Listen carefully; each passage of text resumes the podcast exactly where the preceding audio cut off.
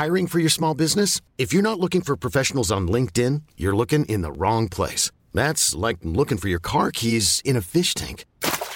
LinkedIn helps you hire professionals you can't find anywhere else, even those who aren't actively searching for a new job but might be open to the perfect role. In a given month, over 70% of LinkedIn users don't even visit other leading job sites. So start looking in the right place. With LinkedIn, you can hire professionals like a professional. Post your free job on linkedin.com slash achieve today. Comment ça se passe, euh, votre vie de jeune parent, alors, depuis six mois? Eh bien, ça, chamboule, ça chamboule effectivement sur euh, le rythme. Bien sûr, la fréquence, euh, elle est, elle est moindre. On peut se retrouver à dire, bah, c'est plus facile le soir d'aller se coucher, et de se rendre compte que finalement, et pour beaucoup de couples, je les comprends quand ils disent que, bah, en fait, le soir, on a envie d'aller se coucher, quoi. Ah oui. Parce qu'après une journée de boulot, de s'être occupé des enfants, n'importe qui, c'est humain et le sommeil, c'est important. Et du coup, c'est de voir à quel moment de la journée on a le plus d'énergie. Et dans ces moments-là, d'y d'y mettre de l'intimité si on a envie. Exécuté par qui? Fabrice Florent. Bonjour, bonsoir, bon après-midi à toi et bienvenue dans ce nouvel épisode d'Histoire de Daronne, le podcast où un mardi sur deux, à partir de 6h du matin, je donne la parole à une mère pour lui faire causer de son expérience de la maternité sous tous les angles.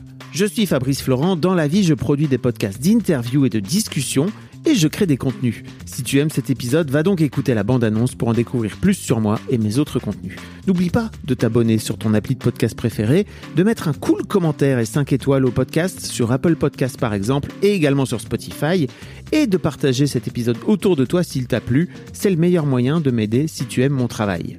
Tu peux aussi retrouver plus de liens pour rejoindre ma communauté sur Discord, me suivre sur les différentes plateformes et réseaux sociaux ou me contacter dans les notes de cet épisode. Voilà, il suffit d'aller voir les notes. Un grand merci d'avance et bonne écoute. Bon, tu te, tu te présentes comme quoi Comme sexologue? Euh, oui, c'est mon job, euh, sexologue, mais je sais pas si ça a une importance euh, de le dire ici ou alors de mélanger ouais, les deux casquettes. Sinon, C'est toi qui euh, dis. Je peux mélanger les deux casquettes, ouais. Maman et sexologue. le, le, le, le combo, euh, souvent, euh, tu vois, on se dit ah, sexualité, et en même temps femme et mère, est-ce que c'est possible? Donc ça peut être intéressant. Bah grave. Et puis, il euh, y, a, y a notamment un des... Je crois que, je crois que j'ai un de mes... Ah mais j'en suis même sûr, je- ça me revient maintenant, mais en gros, j'ai un de mes darons qui m'a dit j'aimerais bien parler de... J'aimerais bien que tu aies un invité qui vienne parler de sexualité après le après l'accouchement.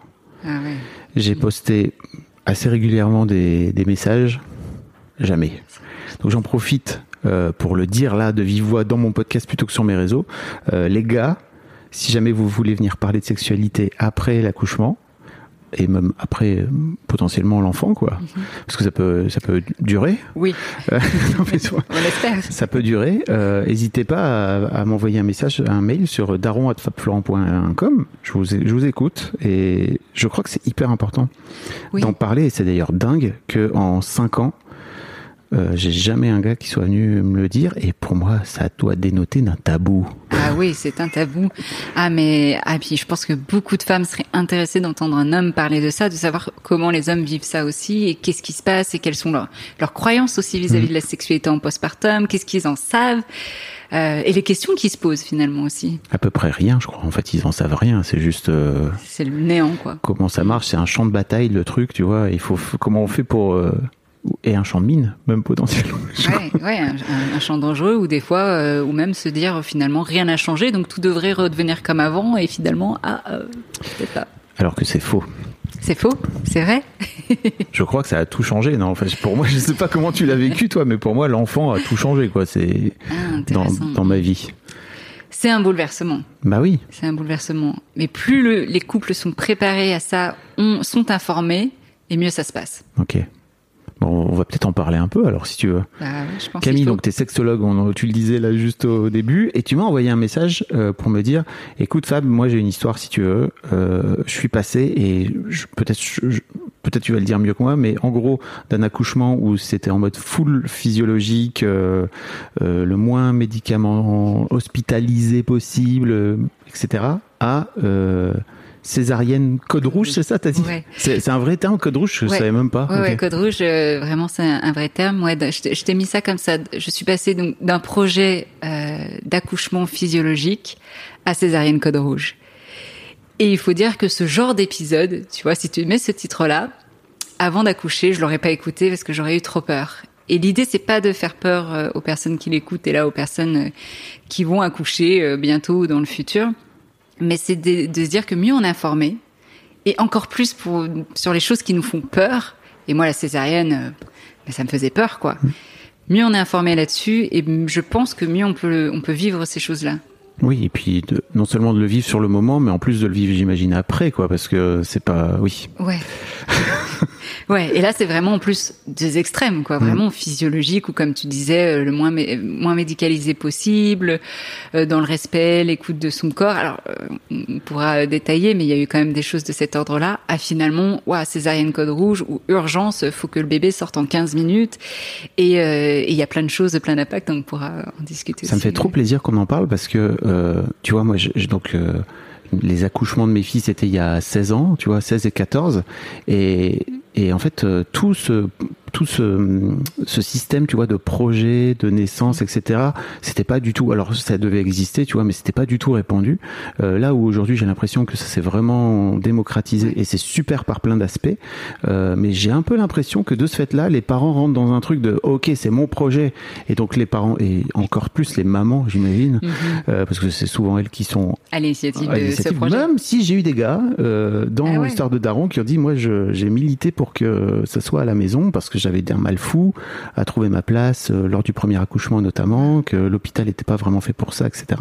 Donc euh, ça, ça existe. Donc note tous les gars, tu vois, mais euh, et c'est vrai que je, je trouve qu'il y a il y a un vrai truc euh, quand on se met en, en ligne comme ça dans des projets, c'est que bah en fait les enfants après ils naissent et en fait t'as plus de prise, hein, c'est c'est eux qui décident C'est quoi. hors contrôle, quoi. Et alors, ce qui est bien quand même, quand, comme tu disais, il y en a de plus en plus qui font des projets, c'est important parce que du coup, on conscientise vraiment euh, ce qu'on a envie, ce qui est important, euh, et on s'informe du coup, parce que qui dit projet dit s'informer euh, pour faire des choix, en fait, éclairés. Et, euh, et quand on le fait, en tout cas moi où j'étais, quand on le faisait, on nous préparait à ce que ce projet, en fait, soit euh, un projet, mais pas forcément la Mhm. réalité. Et ça, c'était bien et c'était important et ça demandait vraiment neuf mois de préparation. Parce que petit à petit, je voulais pas le voir. Je disais non, non, moi c'est accouchement physiologique et rien d'autre. Non, non, j'imagine même pas passer euh, à la maternité. J'imagine même pas la péridurale, j'imagine même pas la césarienne. Et puis petit à petit, ok, bon, alors faut que je me prépare. Si jamais j'ai conscience que peut-être ça sera pas dans le, la maison de naissance, c'était une maison de naissance, donc faut que je me prépare à peut-être ce transfert de la maison de naissance à la maternité. Euh, tu vois, il y a eu tout un déroulement, mais il fallait quand même euh, des mois de préparation. Euh, et, et j'en parlais justement aussi euh, avec mon mari et on se disait finalement c'est important euh, de penser les choses qui nous font peur parce que plus on a peur de quelque chose, finalement plus la vie va nous le mettre devant les yeux. Je crois que ça se vérifie plutôt. Voilà, donc la césarienne, bon bah voilà, on me l'a mis euh, en, en plein en plein devant les yeux quoi. Mais t'en avais peur vraiment? Ah oui oui. Ouais. Ouais. Ah ouais, vraiment peur et pas parce que c'était pas un accouchement. Alors j'a- j'aurais pu le penser il y a quelques années en me disant ah trop facile celle qui accouche euh, par voie haute, euh, par césarienne, c'est pas un accouchement et tout ça. Après ma pensée elle a changé euh, au fil des années, mais plus parce que waouh pour moi euh, c'était terrifiant quoi. Et je sais qu'il y en a pour certaines femmes c'est moins terrifiant d'accoucher par césarienne que par voie basse. Moi euh, pour moi en tout cas voie basse ça me rassurait plus que césarienne. C'était l'aspect euh, médical, Ouais, c'est ça ouais, ouais. Hmm. Et puis euh, c'est d'être coupé comme ça en deux, d'entendre ce qui se passe, euh, ouais, la sensation de froid, bouffe. C'est vrai que j'ai découvert, mais de ce fait-là tardivement, que la césarienne, c'était pas du tout anesthésie générale, quoi. Fallait. Ça dépend des cas. Du Ah coup, ouais, on ok, peut voir. ok. Parce que moi, ça a été anesthésie générale. Ah oui, donc t'entendais, t'en- t'entendais pas Moi, pour le non, coup, tu faisais j'entendais pas. Bah, on, je sais pas si je le dis maintenant ou pas, euh, mais en tout cas, c'était c'était mon souhait finalement quand on m'a dit césarienne, euh, anesthésie générale. Je disais, oh, Merci dans, dans, dans ce qui m'arrive là. Finalement, c'est une bonne nouvelle euh, parce que je voulais pas vraiment vivre la, Ouais. la césarienne. Donc, euh, On va reparler de tout ça. Oui. Mais t'as raison, t'as spoilé un petit peu, Oui. mais ça va. Mais en vrai, je trouve ça toujours cool de venir mettre un peu de Mhm. contexte. Euh, mais donc la première question que je voudrais te poser, c'est co- comment t'en es venu à vouloir devenir maman? D'où te vient ce désir d'enfant? Peut-être que beaucoup te le disent, hein, mais des petites. Enfin, Non, mais non, non, pas du tout. C'est pas aussi clair que ça. Ok, bah dès petite quoi, j'ai été baignée euh, avec des bébés autour de moi, euh, issue d'une famille nombreuse, euh, à faire beaucoup de babysitting aussi, à vouloir euh, dès quatre ans euh, tenir un bébé euh, dans mes bras alors que mes copines tenaient des poupées. Moi, j'étais trop fière de tenir mon petit frère et, et de me dire oh là là, j'ai trop envie d'avoir. Je mettais des coussins sous mon ventre.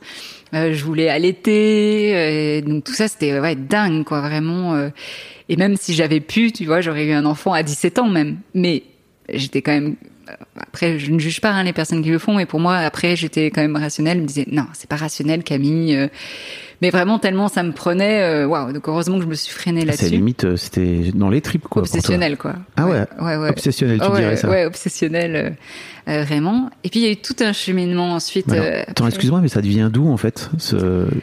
avec le recul là maintenant? Oh bah, je pense d'avoir vu euh, ma maman euh, enceinte, euh, kiffer euh, et, et de m'occuper euh, d'être ouais une- comme une seconde maman, de m'occuper de mes petits frères, euh, petites sœurs, euh, petits cousins, petites cousines. euh, D'accord. Et, ça. Et, tu le faisais avec euh, joie et tout ou Ça, ça Ah ouais. représentait pas une pression pour toi euh Ah non, moi j'étais Ok.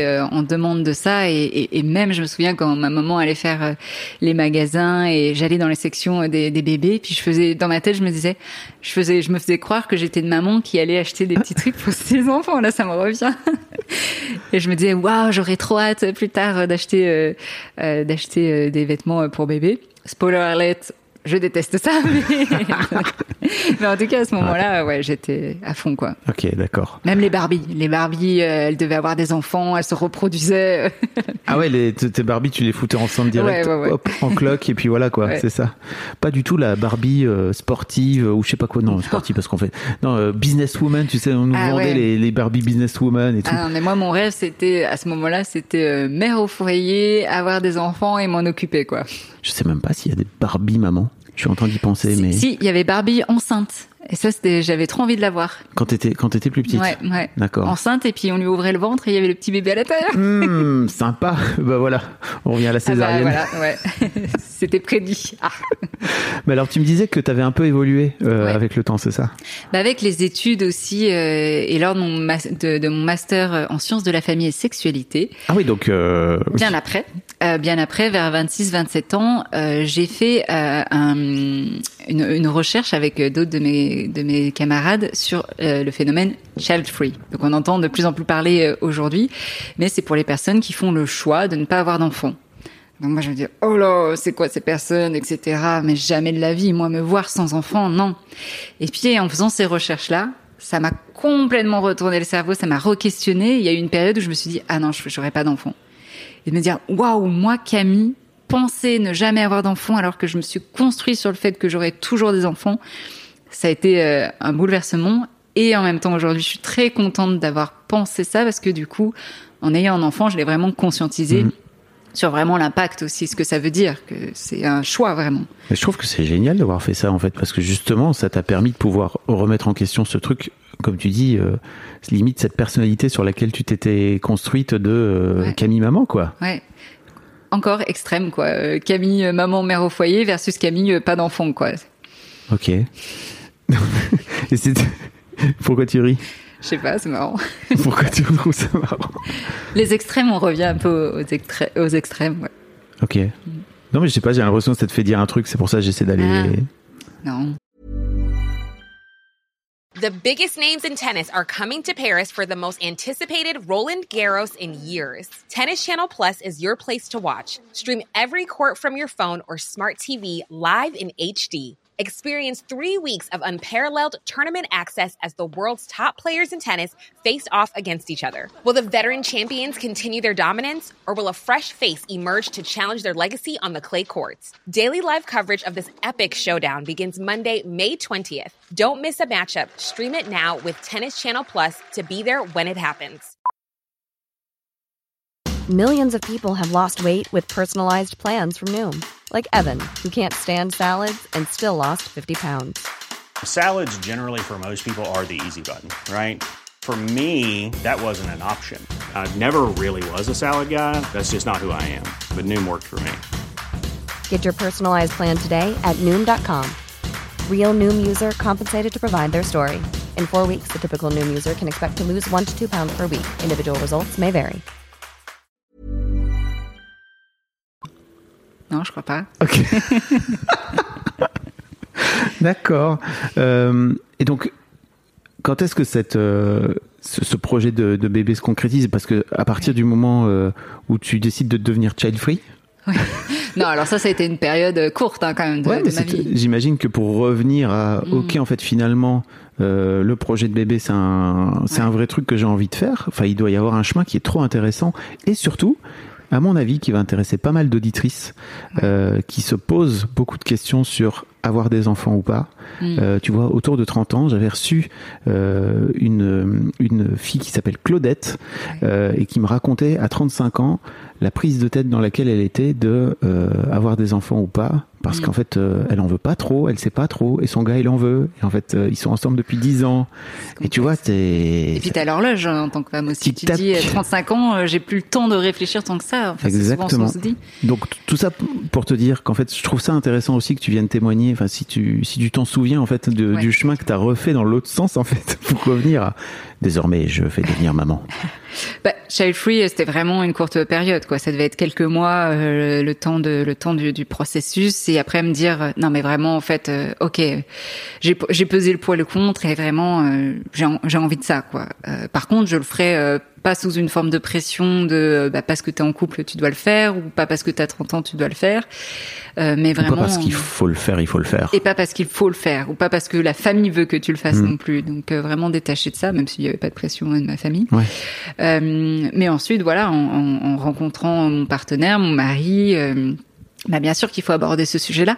Est-ce que tu as envie d'avoir des enfants? Parce que pour moi, quelqu'un qui me dit bah non, j'en ai pas envie, bah, je pense qu'il faut entendre et écouter ça. Peut-être que ça peut changer dans le futur, mais je pense qu'il vaut mieux pas se baser sur ça et, et du coup faire des choix euh, au moment, quoi, au moment où on fait couple, quoi.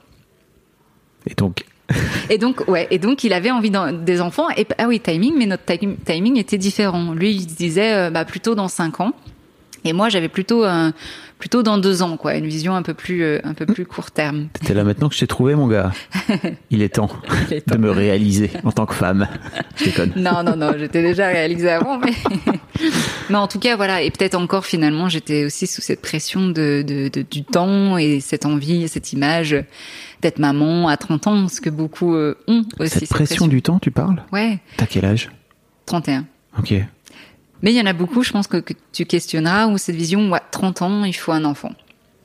Ah, et tu t'étais, je veux dire, moi, ce qui m'intéresse, c'est, qu'en fait, à partir du moment où t'es passé par cette phase, ok, je veux devenir Mhm. child free, Ouais. pour moi, ça t'aide aussi, généralement, à te libérer de ce truc de, ok, j'ai un plan, et dans mon plan, dans ma vie, il faut que je fasse ça, alors qu'en fait, non, pas du tout, t'es Bah, pas obligé. Tu vois, c'est ce que j'ai dit, euh, j'ai dit avant, et en, et en fait, il y avait quand même ce poids, euh, quand même, finalement. Euh, de me dire et parce que c'était quand même euh, je me dis allez j'ai trop attendu quoi tu vois je te dis Ah. depuis 17 ans j'aurais pu avoir un enfant et je le voulais maintenant je me disais maintenant tout est aligné euh, c'est le bon moment quoi j'ai l'énergie parce que ça prend de l'énergie Oui. j'ai l'énergie je me sens en forme en bonne santé c'est le moment Ok. Donc toi, là maintenant, tu viens, hop, c'est parti. c'est Mais en fait, co- comment vous avez, comment vous êtes venu petit à petit à, à, à, à- à combler ce fossé en fait, où toi tu disais bah deux ans et lui cinq quoi?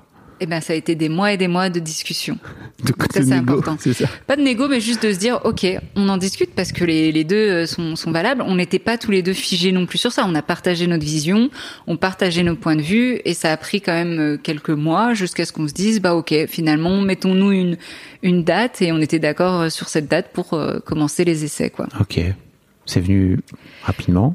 Et c'est venu, euh, à, je sais pas, je pense que ça a été six, six mois quand même de discussion euh, là-dessus. Mais en fait, et, et- et spoiler alert pour, euh, pour peut-être les femmes qui, mais moi on met de pression, mieux ça se passe aussi là-dessus. Finalement, euh, je me suis dit Camille, euh, ne, ne va pas là-dessus, laisse laisse l'espace pour qu'ils puissent venir. Mhm. Et, et je pense que ça, ça, ça a pu euh, aider. Ok. T'es en train de filer des, des conseils, c'est Ouais, ça manipulation. euh, non. Faites comme ça, les dames. Vous allez voir. Euh, ok. Et donc, à partir du moment où vous décidez de, de vous y mettre, où tu as réussi à lui faire changer d'avis, à le manipuler. non, non c'est qu'il en avait envie aussi. Bah oui, hein, j'imagine évidemment. bien. Non, mais c'est une Ouais, il en avait envie et pour moi c'était important euh, que ça parte d'un désir vraiment aussi Ouais. de sa part parce que ça demande un engagement, comme je te disais, de conscientiser. Donc il est bien conscient que ce que ça im- impacte et qu'est-ce qui se passe aussi en postpartum, comment on va s'occuper de l'enfant, qui va s'en occuper quand même, parce que je crois qu'il y a beaucoup de couples qui passent outre, ne se posent pas la question finalement de l'organisation après. On pense à ok quand est-ce qu'on fait projet bébé, mais penser après comment on va s'en occuper, c'est quand même euh, le plus important aussi. L'électricien. On sonne. on est dans une maison. Euh, et je trouve ça trop intéressant d'en parler. Et euh, par exemple, avec ma femme, on a beaucoup fait ça à l'époque, tu vois, de parler de, de comment on se projetait en tant que parent, après, euh, à la fois avant la grossesse, mais aussi pendant la grossesse. Ouais. Euh, et c'était trop intéressant. Ce dont je me suis rendu compte, c'est que, en gros, il y a vraiment la théorie, la pratique, quoi, et que après, c'est, il faut, il faut réussir malgré tout. Et on revient là à cette, histoire de projet, je trouve, ne pas rester sur ce qu'on s'était dit avant et vraiment à réussir à rester flexible et à dire ok donc là ça marche pas vas-y viens on trouve autre chose etc quoi Ouais, la flexibilité, mais sans perdre du coup ce qui est important pour l'un et pour l'autre non plus aussi. Hein. Pas se dire ah, ah, c'est trop difficile donc on le fait pas alors Finalement, que on ça peut annule. être, alors que ça peut être important pour l'un ou pour l'autre. Ouais. Mais cette flexibilité, ouais, de se dire bah puis on le dit, hein, on a des principes puis ensuite on devient parent donc euh, pareil, on, on sait pas vraiment tant que ça arrive quoi. Ok Euh, donc j'imagine que quand tu quand- tu te souviens de- du jour où tu tombes enceinte? Alors, il y a, y une histoire aussi euh, Ah, par yes. rapport à ça. J'adore Euh, les histoires.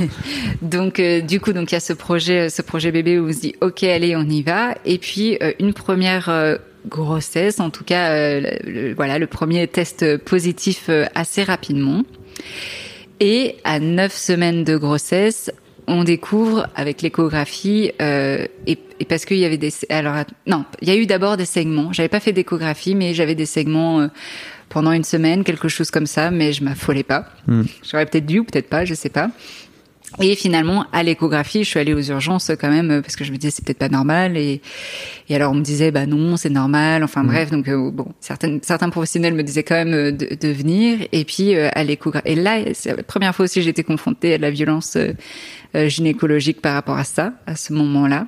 Parce que on m'a on m'a dit que j'étais folle, euh, on m'a fait penser, on m'a fait croire que bah vous stressez trop, arrêtez, euh, c'est rien de grave, euh, arrêtez de stresser, euh, vous qui voulez un accouchement physiologique, si vous stressez déjà comme ça, qu'est-ce que ça va donner?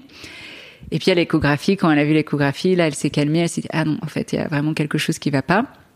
Et à l'échographie, finalement, en fait, c'était un œuf clair, donc il n'y avait pas de fœtus. Donc c'est tous les symptômes d'une grossesse, mais en fait, c'est pas évolutif, il n'y a pas de, il y a pas de fœtus. Première fois hein, que, que j'apprends ça. Et donc, bah là, se passe euh, pour la première fois aussi bah, une fausse couche, quoi. Euh, et là, comment ça se passe aussi? Parce que on demande aux professionnels. Est-ce que je vais avoir mal? Euh, Comment ça se passe? Est-ce que vous pouvez me donner des informations? Parce que je sais que c'est important d'être informé. Et là, on me dit, bah, ça sera un peu comme les règles. Bon, bah pour moi c'était pas du tout comme euh, comme Wow. des règles, c'était vraiment comme un accouchement. Enfin, il y a eu des contractions, euh, et puis on vit ça seul, et puis euh, et puis bah il y a le deuil aussi du coup de de même si c'est neuf semaines, on se projette déjà, et donc euh, et on se dit ah bah, ah bah mince. Puis on sait que ça arrive, on sait les statistiques, donc on sait que ça arrive.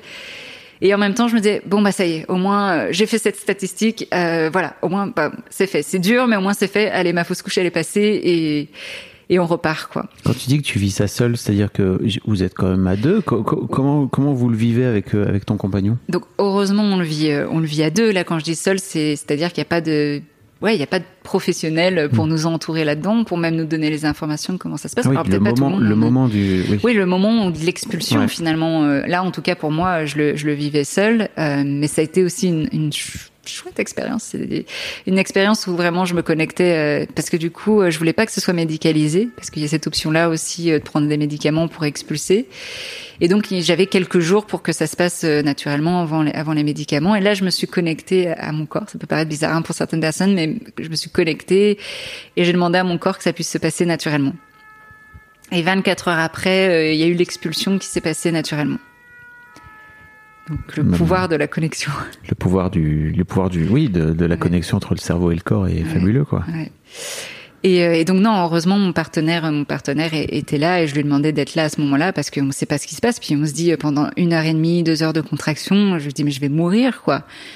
Et, et bien sûr que moi je savais pas quoi faire, lui non plus, mais juste d'être là à côté de moi à ce moment-là. Et puis et puis ensuite soudainement, pouf, c'est le silence, euh, le corps comme si rien ne s'était passé. Et, et voilà quoi. Et, et tu fais, tu fais euh, quand même un, un petit, euh, un petit postpartum parce que tu as la chute hormonale aussi. Mm. Et puis bah le, le deuil évidemment aussi euh, de, de cette première grossesse, ouais. Ok. Euh, comment ça se passe ce deuil justement?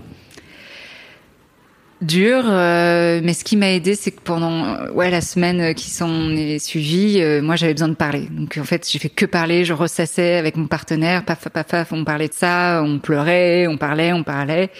Et puis au bout d'une semaine, j'ai senti que c'était euh, digéré quoi.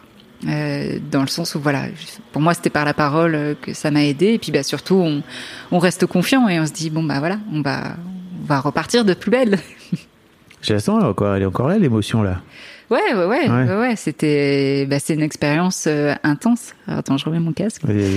C'était une expérience euh, intense corporellement. Ouais, ça me fait une coupe. J'ai remis le casque.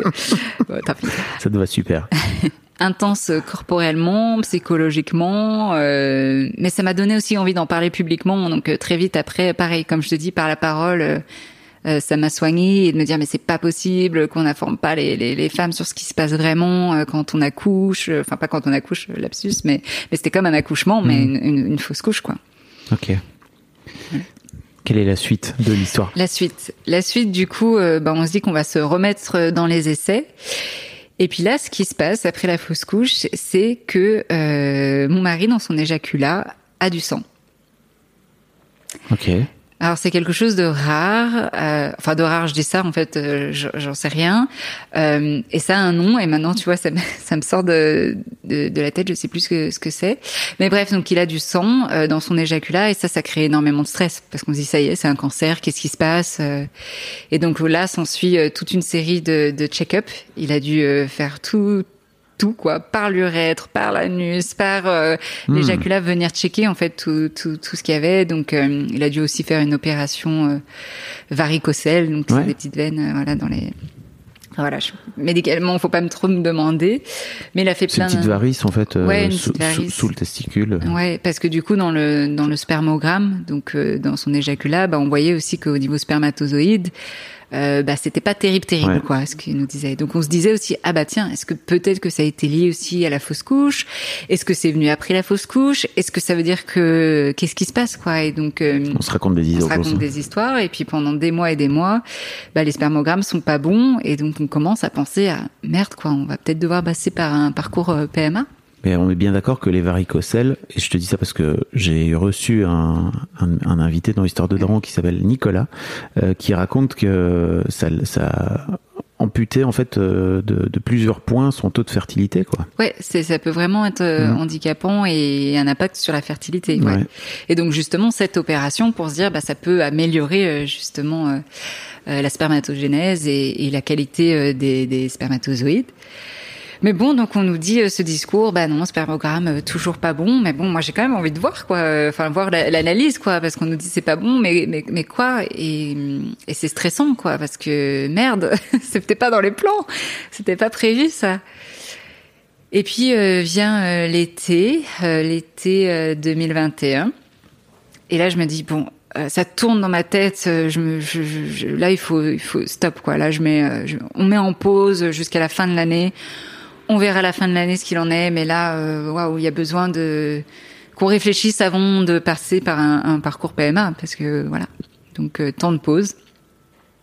Et puis euh, fin de l'été euh, 2021, test positif de grossesse, hein, pas de Oui, j'ai Covid. compris. j'ai compris. Je l'avais. Ah ouais. Et donc là, surprise. Alors non, je chantais que dans mon corps quand même. euh, Je me disais, je, je crois que je suis enceinte, mais je me disais, mais comment c'est mais c'est possible plutôt le timing, quoi. Ouais, comment Mm. c'est possible? On nous dit que euh, le spermogramme n'est pas bon, euh, et en même temps, au fond de ma tête, on m'avait dit, une sage-femme m'avait dit, bah il en suffit d'un, il suffit d'un bon spermatozoïde pour que ça passe. Donc, euh, Est-ce que c'était ça? Est-ce que peut-être son, à ce moment-là, euh, ses spermatozoïdes étaient de meilleure qualité? Point d'interrogation. Mais voilà, grossesse. Alors c'est fou quand même cette histoire, enfin ce- cette corrélation entre ta fausse couche et euh, du sang euh, dans, dans, dans son sperme. qui- Oui. J'imagine qu'il n'avait pas avant, quoi. Non, et ça, ça- oui. Et je me disais, tiens, est-ce que ça peut être aussi euh, de l'ordre psychologique? Et puis même quand ça arrive, au début, je croyais que c'était moi qui saignais. Ah oui. Et là, je me dis, mais qu'est-ce qui se passe, quoi? Et en fait, il me dit, ah bah non, non, c'est moi qui saigne. Oh et là, on se dit, mais c'est, enfin, voir du sang sortir d'un vagin, on a plus quand même plus Oui. l'habitude. Du sang sortir d'un pénis, on a moins l'habitude. J'avoue. Mais oui, tout ça, en fait, euh, voilà, on sait pas ce qui est de l'ordre du psychologique, Ouais. l'ordre physiologique, euh, ouais. Ok. Donc cette deuxième grossesse. Donc t'es enceinte. Ouais, enceinte. Donc là, euh, et là, gros stress. Parce que je me dis, oh putain, j'ai tellement peur que ça revienne comme avant, qu'on me dise euh, qu'il n'y ait rien, qu'il n'y ait pas de fœtus. Moi, j'ai besoin de savoir, quoi. Sauf qu'on peut pas faire euh, une échographie avant, euh, je crois, six semaines.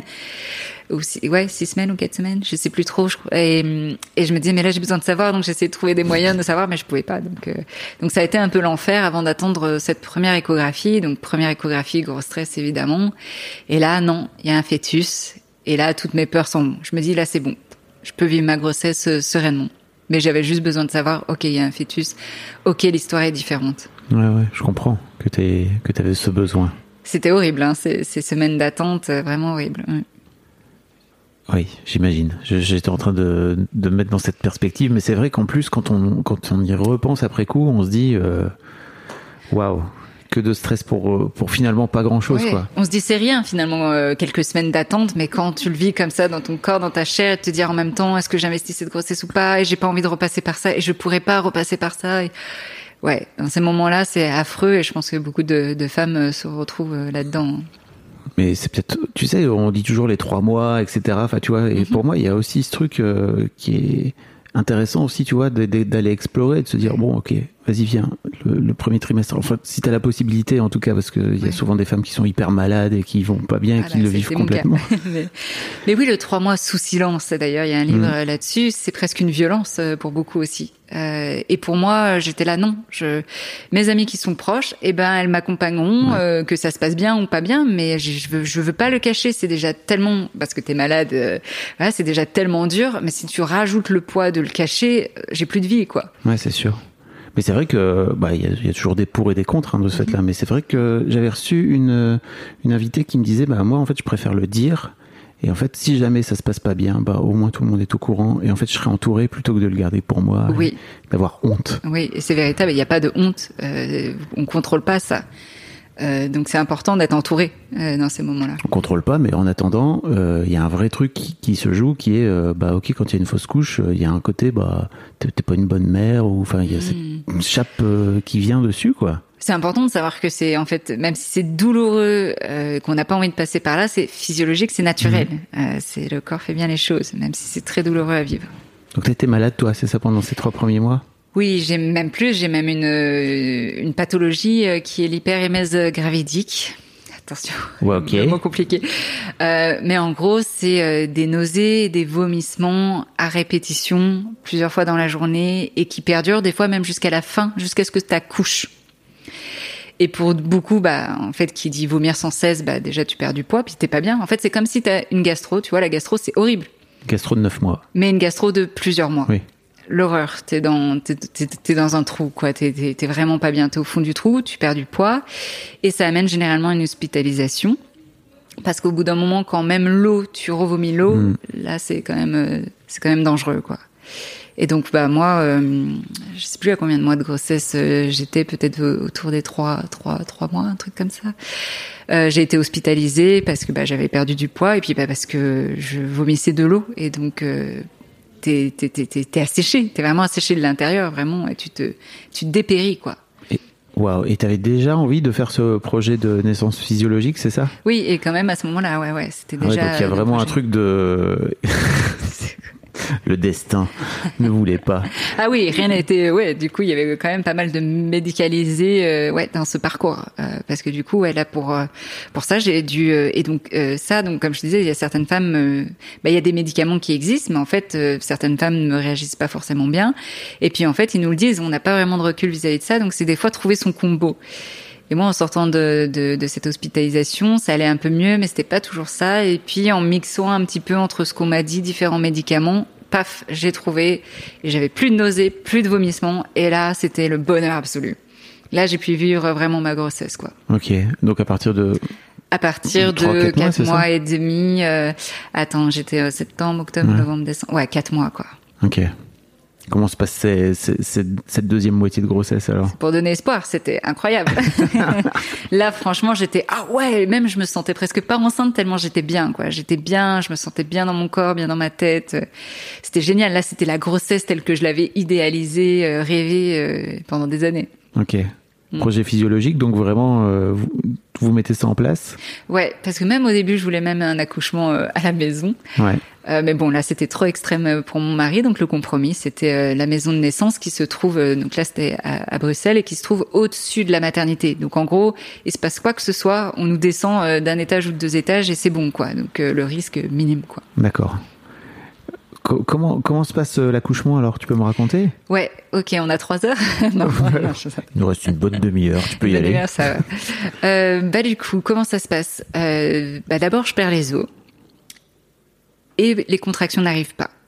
Donc là, je sais qu'il y, a une- il y, a une- il y a aussi une deadline en fait. Quand, quand tu perds les os, bah faut, faut quand même que le travail se mette en route parce que bah après il peut y avoir des risques infectieux. Et puis bon, faut que l'enfant sorte quand même aussi. au T'étais à terme moment. là ou? Ouais, j'étais à terme euh, 41 semaines Ok. Donc euh, bien à terme. Et donc je perds, euh, je perds les os et puis pas de contraction. Donc on va à la maternité, on va à la maison de naissance et puis on nous dit allez, allez faire une marche, euh, faites des câlins, etc. Donc quand même, je garde espoir. Et puis plus les heures passent, plus bah là je me dis merde, là on va devoir me déclencher quoi. Qui dit déclenchement dit euh, tout un parcours un peu médicalisé qui, qui s'ensuit. Donc bah déjà c'est de passer euh, de la maison de naissance à la maternité.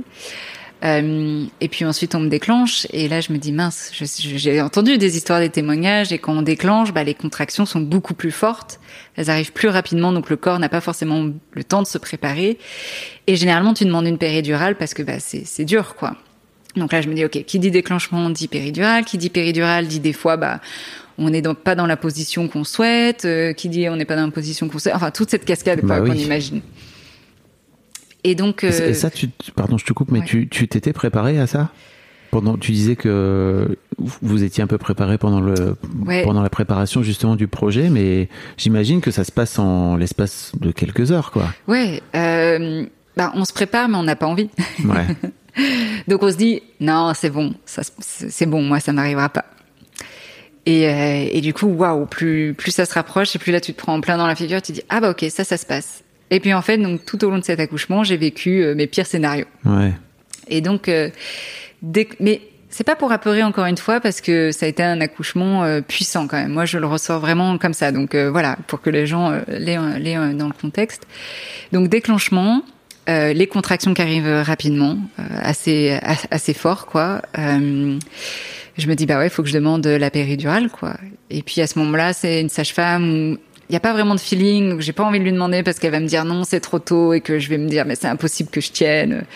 Donc je lui demande pas. Entre temps, il y a un monito, tu vois, pour surveiller aussi le, le cœur du bébé et le cœur du bébé qui fait qui fait des vagues. Donc une, une équipe médicale qui vient dans ta chambre à 4 heures du matin, qui déboule parce qu'il y a l'alarme comme ça qui, qui sonne. Et là, une autre euh, perspective qu'on n'avait pas du tout pensé. Est-ce qu'on va... Euh, l'émotion. Ouais. La perspective peut-être de se dire que... Waouh, on n'avait pas pensé, mais peut-être qu'on rentrera à la maison sans bébé, quoi. À 4 heures du mat. À 4 heures du mat. Et là, waouh. Et là, mais bien sûr, on se dit waouh. Et là, à ce moment-là, je me dis ah non mais faut faire sortir bébé le plus vite possible, césarienne quoi. Je m'en fous en fait. euh, je- on veut notre bébé, donc euh, dans ma tête, je me disais ça. Et puis finalement, ça va mieux. Et donc pendant tout le tout le processus, ça ira mieux. Puis il y avait quand même des fois des petits pics qui nous faisaient peur, mais euh, mais en fait, euh, donc Ah, euh, mais c'est les montagnes russes en fait. Là, ça a été les montagnes russes. Nous, on n'en pouvait plus. Mon mari me disait, mais je vais faire une crise cardiaque, là, j'en peux plus, Il quoi. faut pas, c'est pas le moment. C'est pas le moment. Moi, j'ai besoin de toi. ouais. Il était là à gérer, du coup, les contractions parce que, du coup, donc, euh, finalement, je n'ai pas demandé la péridurale. Donc, j'ai fait toutes mes contractions de manière, euh, on va dire, physiologique, même s'il y a eu un déclenchement. Et puis à un moment, je demande quand même euh, à être dans la baignoire, donc j'ai pu avoir la baignoire. Bon, ça m'a pas soulagée. Euh, mais il y a eu plein de moments où j'étais vraiment dans ma bulle, quoi, vraiment dans ma bulle. Et puis là, je sens que ça pousse, quoi. Là, j'ai envie de faire sortir bébé, quoi. Je, je, sens que ça pousse.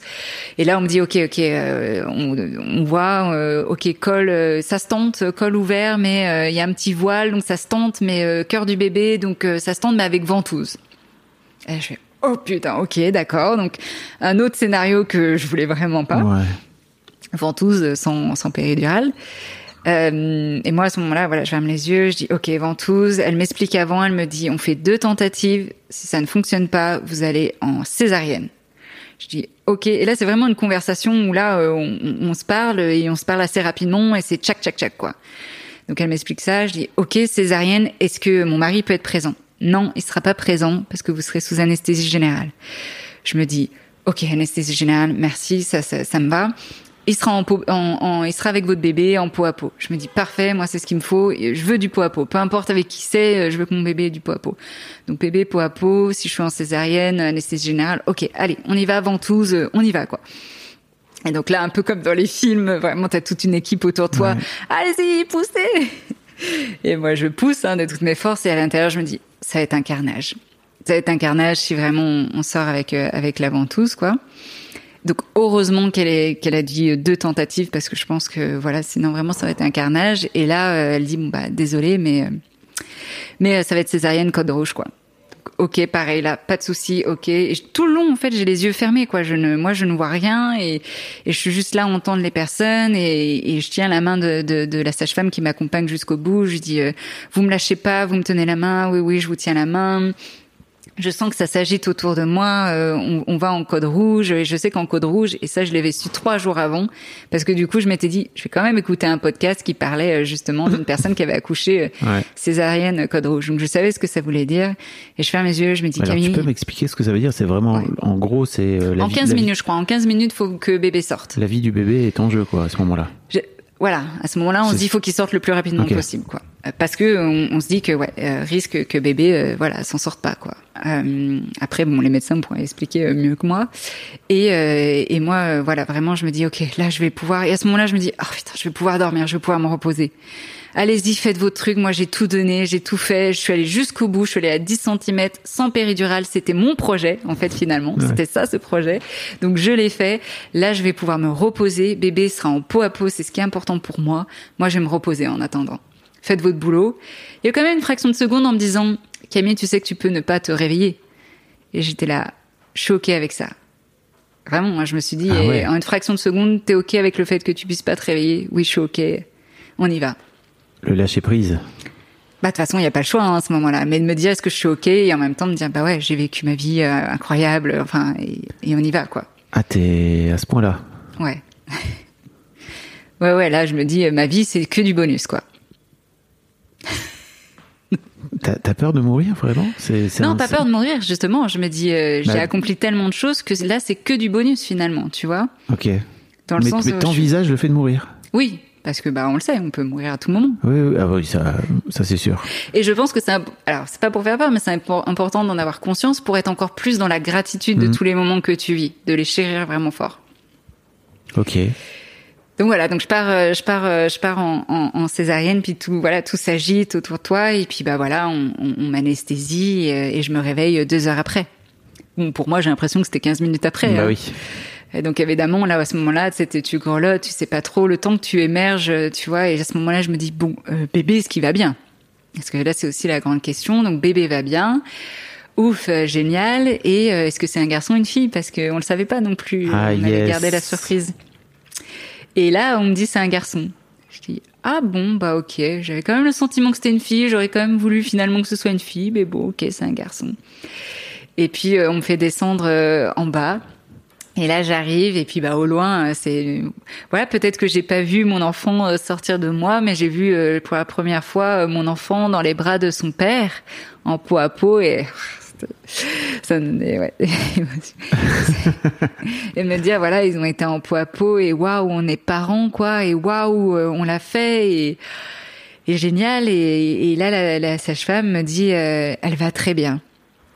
Et j'ai attendez, il ou elle? Attendez, je comprends rien là. C'est, c'est un garçon ou une fille? Non, non, c'est une fille, elle va très bien. J'étais là, c'est quoi ce délire, quoi? On m'annonce en haut. Enfin bref, euh, je sais pas pour quelle raison, mais du coup, ça m'a fait encore une plus grande joie. Ça m'a fait comme un deuxième accouchement, en me disant, oh, et en plus, c'est une fille, quoi. Mais waouh Tu voulais une fille Bah, euh, pas quand je visionnais, pas quand j'avais en, vis- en vision d'avoir des enfants. Je voulais, j'ai toujours voulu avoir euh, un garçon Ok. en premier. Mais à la fin de la grossesse ou mi-grossesse, euh, en fait, ouais, fille, c'était intense, quoi. Pourquoi? Le prénom, j'ai kiffé euh, le prénom. Je voulais que euh, ça soit une fille pour ce prénom. Et puis, et puis je sais pas. Je pense que ouais, je chantais peut-être au fond quand même que c'était une fille. D'accord. Donc c'est venu me bouleverser hein, quand même. Mais euh, Bah, j'imagine. ouais. J'ai l'impression que ton accouchement, c'est que des. C'est qu'un. Des un- extrêmes, encore un fois. roller coaster, quoi, tu vois. Ah oui. Ah ouais, ouais. Et, et c'était bah, la, la rencontre du coup incroyable parce que pour moi j'étais du coup, euh, on va dire, reposée, c'est un grand mot, mais je me sentais, j'étais prête, voilà, à accueillir euh, cet enfant, quoi. Et on me le met dans les bras comme ça, on fait la tétée d'accueil. Ah waouh, ça y est, quoi. Mais je me demande, est-ce que quand ils te font une césarienne comme ça, que tu as fait une anesthésie générale, tu sors de là, euh, t'es vraiment sorti de salle de réveil, t'es pas encore complètement drogué euh, Bah si. à dire des conneries, etc. T'es un peu dans les vapes. Ouais. Mais ça, à ce moment-là, t'en as pas vraiment conscience. Ouais. C'est deux jours après, quand t'es finalement sorti des vapes, que tu dis, ah ouais, en fait, j'étais quand même dans les vapes, quoi. Et, te- et puis même, là, les, quand les sages me disaient, me disaient, oui, quand même, cet accouchement, il a été traumatique, quoi. Je ah bon? Je dis, ah bon? Mais non, moi, je le vois pas vraiment comme traumatisant. C'est non, mais peut-être que vous êtes dans le déni, ou là, vous voyez, euh, c'est le coup, et je dis, bah, peut-être, ouais, peut-être que je, je suis dans le déni, il faut que je voie une psy, quoi, pour, euh, ouais, pourquoi pas, tu vois. Et puis non, en fait, euh, non, pour moi, c'était pas traumatisant. Et, et moi, je suis quand même une personne euh, qui vit quand même des choses des fois extraordinaires. Et là, je trouve que c'est extraordinaire. Je le dis, j'ai vécu plusieurs accouchements dans un accouchement. J'ai vécu mes pires scénarios. Et je trouve encore euh, ce- cet accouchement comme quelque chose de powerful, en fait. Je l'ai fait, quoi. Et pour moi, ce qui était important, c'était de le vivre corporellement en conscience. Alors on peut dire oui que la césarienne c'était pas, mais en fait pour moi tout le long du travail ça a été euh, de manière physiologique, enfin sans péridurale, c'est ça que je veux dire. Mais j'ai un peu l'impression que t'es aussi en train de me dire ça presque pour me pour me convaincre que en fait euh, si si j'ai bien accouché, hein, je vous promets. Alors que Non, ouais, pour moi non, mais pour moi. tu vois ce que je, tu vois ce que je veux dire ou pas Ah non, mais moi j'ai accouché. Bah hein. oui. Elle va faire un travail euh, de, de, de plusieurs heures. euh, Bah oui. Ouais, non, non, non, non, j'ai accouché. Euh, mais je le dis parce que peut-être des fois certaines personnes, et c'est ce que moi je pensais il y a quelques années, peuvent se dire, oui, mais au final, ou des fois de se dire tout ça pour terminer en césarienne. Mais moi, c'est tout ça, c'est tout le travail. Et finalement, Bah oui. pour moi, accoucher, c'est tout le travail. C'est pas juste, hop, le bébé sort. C'est pas ça l'accouchement. Mm. Pour moi, c'est de A à Z, quoi. Et puis globalement, d'une manière générale dans la vie, je trouve que ce qui est bien, c'est de considérer que c'est pas la destination qui compte, c'est le voyage, quoi, tu vois. Ouais. Et c'est Quel en plus- voyage Bah, euh, et puis en plus, pour moi, c'est vraiment un B à bas de la parentalité, quoi, tu vois, parce que en fait, il y a pas, de- il y a pas de destination, donc il faut vraiment apprécier le voyage tout le temps, quoi. Ouais, c'est jamais, euh, c'est jamais fini, quoi. En plus. Non. en plus, quoi. C'est que le début, en plus, l'accouchement. Ouais, bien sûr. Mm, mm. Quand- justement, comment, se sont passées les premières semaines, les. Ouais. Parce que Euh, ton- là, là, ta fille à quel âge alors? Là, elle a presque six mois maintenant qu'on enregistre en novembre. Ok. Ouais. Euh, bah déjà, ce qui était chouette, c'est que mon partenaire très présent parce qu'il a pris un, un congé pâte et, et même encore aujourd'hui, il travaille à mi-temps. Donc c'est euh, un privilège, c'est une chance, c'est un choix aussi. Puis c'est une chance pour lui. Et c'est une chose pour lui. Ah bah il kiffe, hein, il, Bah kiffe oui. il kiffe, euh, je kiffe et, et c'est vrai même encore ce matin dans le train euh, quand j'ai dit ah bah j'ai une petite de six mois, elle m'a dit mais comment vous faites pour être comme ça quoi, genre genre en forme, euh, vous avez l'air de bien aller quoi. Je dis bah congé pâte ou congé co- coparent quoi. Enfin Et tu considères que ta forme aujourd'hui, parce que moi je milite à fond hein, pour le congé Ouais. paternité rallongé et tout, euh, toi tu considères en tant que maman aujourd'hui que ce congé paternité t'a t'a aidé à être là où vous êtes aujourd'hui? Ah, sans, euh, sans aucun doute, sans Ouais. aucun doute. Euh, parce que euh, tellement de niveau de fatigue. Euh, on rentre de la maternité, on est explosé parce que c'est bien beau de nous dire ah faut se reposer à la maternité, on s'occupe de l'enfant, mais en fait quand j'essayais de, me- de faire des siestes, il y avait à chaque fois des sages-femmes et elles font leur boulot, hein, mais du coup on est interrompu. Il faut se reposer avant. Mais même, je me suis bien reposée avant, Ouais. mais ça n'empêche pas d'être explosé avec, euh, bah, bien sûr, tu pleures, tu fais le baby blues, en tout cas, moi, je l'ai fait. Et, euh, et, et, et là, on rentre de la maternité, explosé, et il m'a dit, Camille, là maintenant, faut que tu dormes. Et donc, dès que tu peux, tu dors. Et pour ça, bah, faut qu'il y ait quelqu'un pour s'occuper de l'enfant, parce que dormir avec l'enfant, bah, tu dors pas de la même manière, tu dors pas aussi profondément, et c'est pas aussi réparateur. Donc, c'était important qu'il soit là à ce moment-là, ou que, en tout cas, qu'il y ait quelqu'un qui aide à ce moment-là. Et il m'a fallu trois jours quand même pour récupérer totalement. Et au bout de trois jours, donc une semaine postpartum, mais j'étais comme si j'avais pas accouché, quoi. J'étais en forme, ma libido en forme, parce que euh, waouh, euh, le sommeil, on dit, hein, le sommeil c'est important et ça a eu un grand grand impact, ouais. Ok. Pourquoi tu parles de libido là? J'ai l'impression que tu veux tu veux vriller sur le sexe. Parce que même moi j'étais étonnée, même moi je m'y Ah, attendais yes. pas en fait. Euh, parce que bah voilà, de par ma formation, de par ce que je sais, euh, par les recherches, je me disais bah voilà, ça prendra le temps que ça prendra, nos stress, mais je me disais pas qu'au bout d'une semaine ça aurait pu revenir quoi. T'étais déjà euh, reparti comme en 40 au bout d'une Ouais, semaine? euh, au, au taquet. Alors sans dire passer par la Oui, pénétration, oui, oui. mais en tout cas le- la libido était là quoi. Rappelons qu'il y a plein d'autres façons Ah oui. de faire l'amour que de juste passer par la pénétration à la papa. Ouais, ouais, ouais, évidemment, euh, évidemment. Et ça, c'est important de, de le dire euh, parce que des fois, euh, en postpartum, il peut y avoir l'appréhension de la pénétration, euh, d'avoir mal, des douleurs. Et j'ai eu des douleurs que je n'avais pas eu avant, mais en postpartum, j'ai eu des douleurs. Et ça, c'est quand même assez fréquent.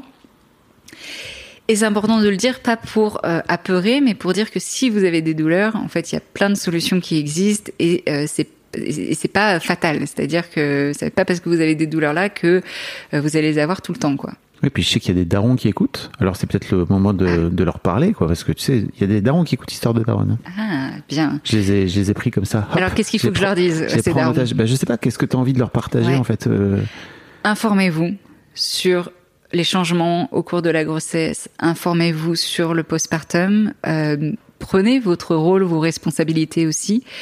Pensez ce postpartum et venez et pensez aussi, informez-vous sur la sexualité. Qu'est-ce que ça va être après? Mais en fait, ce qu'on se rend compte, parce que souvent aussi, euh, ce que les personnes vont dire, c'est que ma sexualité, elle a changé depuis que j'ai accouché, depuis que j'ai un enfant.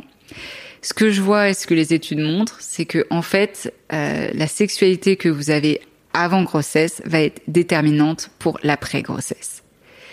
Qu'est-ce que tu veux dire par là? Donc, les personnes qui avaient déjà, par exemple, des douleurs, même si c'est des douleurs par-ci, par-là, là, le postpartum va venir amplifier, donc il y aura peut-être un peu plus de douleurs. Si on avait déjà des problèmes, par exemple, vis-à-vis de la libido, ou on n'était pas à l'aise vis-à-vis de la sexualité, ou il y avait des difficultés dans le couple, des tensions, etc., ça va juste venir amplifier.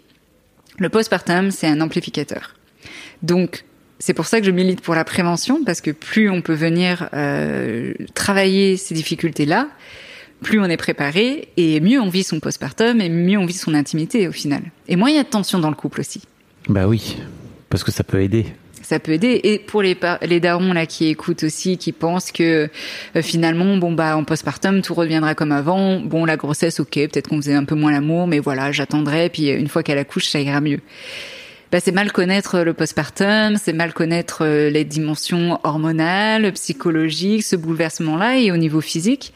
Et d'en parler finalement dans le couple, c'est important. Donc intéressez-vous à ce que votre partenaire euh, vit.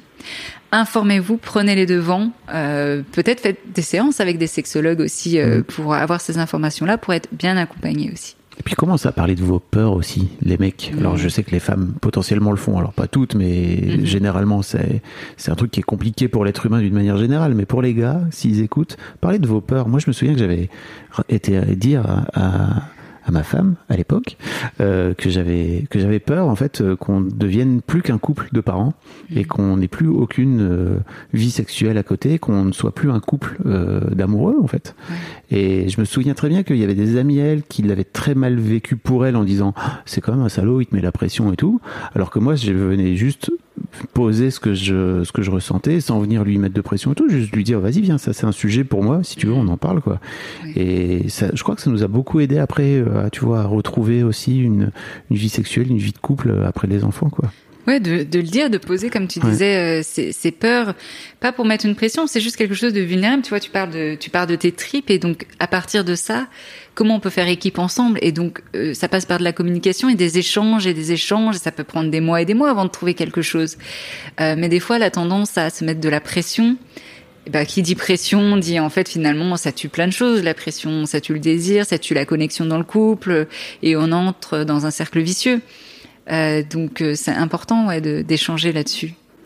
Comment ça se passe euh, votre vie de jeune parent alors depuis six mois? Eh bien, ça, ça, ça, chamboule, ça chamboule effectivement sur euh, le rythme. Bien sûr, la fréquence, euh, elle est, elle est moindre. Euh, on peut se retrouver à dire, bah, c'est plus facile le soir d'aller se coucher, et de se rendre compte que finalement, et pour beaucoup de couples, je les comprends quand ils disent que, bah, en fait, le soir, on a envie d'aller se coucher, quoi. Ah oui, parce qu'après une journée de boulot, de s'être occupé des enfants, n'importe qui, c'est humain et le sommeil, c'est important. Et du coup, c'est de voir à quel moment de la journée on a le plus d'énergie et dans ces moments-là, d'y mettre de l'intimité si on a envie. Et pour nous, c'est plutôt en matinée. Donc du coup, euh, est-ce que c'est possible? Et ça peut, pour nous, en tout cas, on est flexible vis-à-vis de nos agendas, donc oui, on peut ça. le mettre. Parce que c'est pas tout le monde. voilà. Vous avez un, job de freelance tous les deux, c'est ça? Pas de freelance, mais salarié. Lui, il est salarié, donc lui, il peut, il peut aussi quand même. Il a quand même de la flexibilité, et moi, j'ai de la flexibilité. Vive le télétravail. Et vive le télétravail pour ça. Mais ça demande, euh, et ça, ça va casser peut-être une croyance qu'il faut de la spontanéité dans le couple. Oui. Et de la planification, c'est aussi très bien. Et c'est pas parce que vous planifiez des choses que ça va tuer la spontanéité. Mmh. Au contraire. Donc oui, ça demande des efforts euh, de pouvoir entretenir euh, ce désir, entretenir ce couple, en fait, entretenir la connexion dans le couple. Ça demande des efforts, euh, mais plus on le met en place, plus ça devient facile. Et en fait, euh, c'est un cercle vertueux parce que on passe des moments qualitatifs ensemble parce qu'on a envie des mêmes choses. Ça, c'est aussi quand même important. Donc euh, voilà, on a envie des mêmes choses, donc on, passe du temps qualitatif ensemble. On sent qu'on fait équipe. Ça, c'est aussi un élément important pour le désir. On a cette connexion et plus je me sens connectée à mon partenaire, bah, mieux ça se passe aussi dans l'intimité. Trop bien. Et ça va, vous êtes heureuse? Attrait. Moi, je dis souvent, je dis waouh, c'est pince-moi, quoi, presque. est-ce que, est-ce que euh, quand tu regardes euh, la petite Camille euh, qui avait 4 ans, qui était en train de porter son petit frère et tout, comment tu, comment tu, comment tu le vis, tout ça? Ça a des émotions. et ça valait le temps d'attendre aussi. C'était là quand c'est venu cette deuxième grossesse parce que même la première grossesse finalement ça m'aurait demandé peut-être des sacrifices au niveau de la carrière que j'étais peut-être pas prêt à faire à ce moment-là. Donc la deuxième grossesse, en fait, finalement, elle s'est juste mise au, bon moment. Et en même temps, bah, il y a pas de, ouais, c'est, enfin, tout est lié de toute façon. Hein. Mm. Quand c'est le moment, c'est le moment.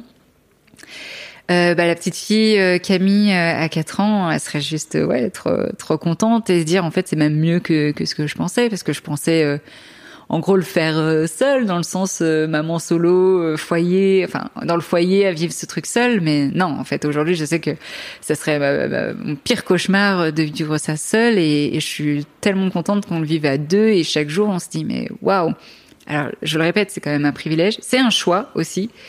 Et un privilège de mettre ça en place. Mais on travaille tous les deux à mi-temps et euh, du coup, bah, on fait un roulement dans la garde et puis aussi on passe du coup beaucoup de temps euh, ensemble en fait finalement en tant que famille, en tant que couple. Et vous avez donc de ce fait-là baissé votre niveau de vie aussi, j'imagine. Baissé aussi. Alors on partait pas d'un niveau euh, quand même bas, ça mm. faut, faut le dire aussi. En tout cas au moment là actuel, mais oui baissé. Et en fait au final, même en travaillant en mi-temps, finalement euh, le salaire reste presque similaire au, temps plein parce que, en tout cas pour moi en tant qu'indépendante, parce que on fait, mieux les choses, on valorise peut-être mieux son temps. Le temps c'est de l'argent. Et finalement, euh, bah, si on peut garder son enfant, on réduit les coûts aussi euh, de la garde, qui n'est pas rien. Et en fait, à la fin de la vie, bah, de se dire finalement, non, je, je, regretterais pas d'avoir passé ce temps-là en famille. Trop bien. Ben, bravo. Hein. J'ai une dernière question pour toi. Euh, imagine ta fille écoute ce podcast dans 10 ans. Qu'est-ce que tu as envie de lui dire aujourd'hui? Tu veux vraiment me faire pleurer à chaque fois? Non, pas du tout. C'est une question que je pose à tout le monde, ou presque, quand j'oublie pas. Donc, qu'est-ce, qu'elle, qu'est-ce que j'ai envie qu'elle se dise? Non, qu'est-ce que tu as envie de lui dire là, ah, aujourd'hui? Imagine, elle écoute quand elle aura 10 ans et quelques. Qu'est-ce que j'ai envie de lui dire? Bah, que je suis contente euh, qu'elle soit arrivée euh, dans ma vie à ce moment-là, que je suis contente euh, de passer autant de temps avec elle, que j'espère qu'elle est contente de passer du temps avec moi et que et que qu'elle est contente de notre relation euh, et qu'elle est fière de ses parents aussi et, qu'elle soit heureuse dans sa vie et qu'elle fasse sa, sa, vie comme elle l'entend, même à 10 ans. Merci Camille. Est-ce qu'il y a un truc sur lequel je t'ai pas amené dont tu aurais aimé parler? Non, c'était déjà euh, super riche et, l'information vraiment importante, c'est en fait peu importe euh, ce qui se passe, Tout va bien se passer. Oui. Un grand merci à toi. Merci.